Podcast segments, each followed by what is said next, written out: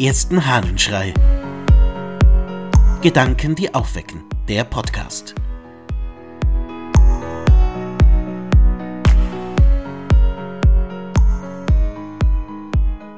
Liebe zur Kontroverse.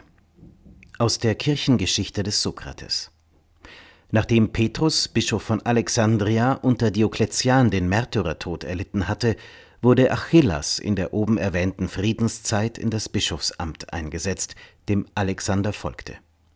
In furchtloser Ausübung seines Amtes zur Unterweisung und Leitung der Kirche versuchte er eines Tages in Anwesenheit des Presbyteriums und des übrigen Klerus das große theologische Geheimnis, die Einheit der heiligen Dreifaltigkeit, mit vielleicht zu philosophischer Minutiosität zu erklären. Ein gewisser Presbyter unter seiner Jurisdiktion mit dem Namen Arius, der über einen nicht unbeträchtlichen logischen Scharfsinn verfügte und sich einbildete, dass der Bischof auf subtile Weise dieselbe Ansicht zu diesem Thema vertrat wie Sabellius der Libyer, vertrat aus Liebe zur Kontroverse die entgegengesetzte Meinung zu der des Libyers und antwortete, wie er meinte, energisch auf das, was der Bischof sagte. Wenn, sagte er, der Vater den Sohn gezeugt hat, so hatte der Gezeugte einen Anfang des Daseins, und daraus ist ersichtlich, dass es eine Zeit gab, in der der Sohn nicht war. Daraus folgt notwendigerweise, dass er seine Substanz aus dem Nichts hatte.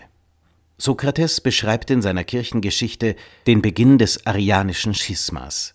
Arius, Presbyter, beginnt mit seiner Meinung über die Wesenheit Gottes, wie der Sohn, der Vater und so weiter und so fort. Das ist alles gar nicht so wichtig. Interessant finde ich die Szene, die Sokrates hier beschreibt, nämlich eine Diskussion des Bischofs mit seinem Klerus und Arius, der aufsteht und aus der Liebe zur Kontroverse seine Meinung formuliert. Ist die Liebe zur Kontroverse vielleicht das Problem, das ganz oft Menschen entzweit? Dass jemand einfach es liebt, kontrovers zu sein und andere genauso kontrovers darauf wieder antworten und sich das Ganze hochschaukelt?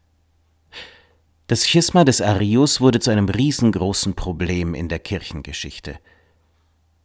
Und wenn es tatsächlich nur aus der Liebe zur Kontroverse entstanden wäre? Weil man einfach kontrovers diskutieren möchte und aus der kleinen Diskussion ein Riesenthema und letztendlich sogar eine Spaltung entsteht. Kann es sein, dass wir vielleicht manchmal übersehen, dass die Diskussion einfach nur eine Kontroverse wäre, die durchaus geliebt werden dürfte, und dass wir es dabei belassen sollten, beim Diskutieren und weiter nachdenken, und nicht zu einer großen Spaltung kommen? Könnte es sein, dass die Liebe zur Kontroverse etwas durchaus und durchwegs Positives ist, und dass wir vielleicht einfach nicht den höheren Gang einschalten sollten. Vielleicht lohnt es sich, die Liebe zur Kontroverse zu pflegen. Ich wünsche dir einen angenehmen Tag. Dein Ludwig Waldmüller.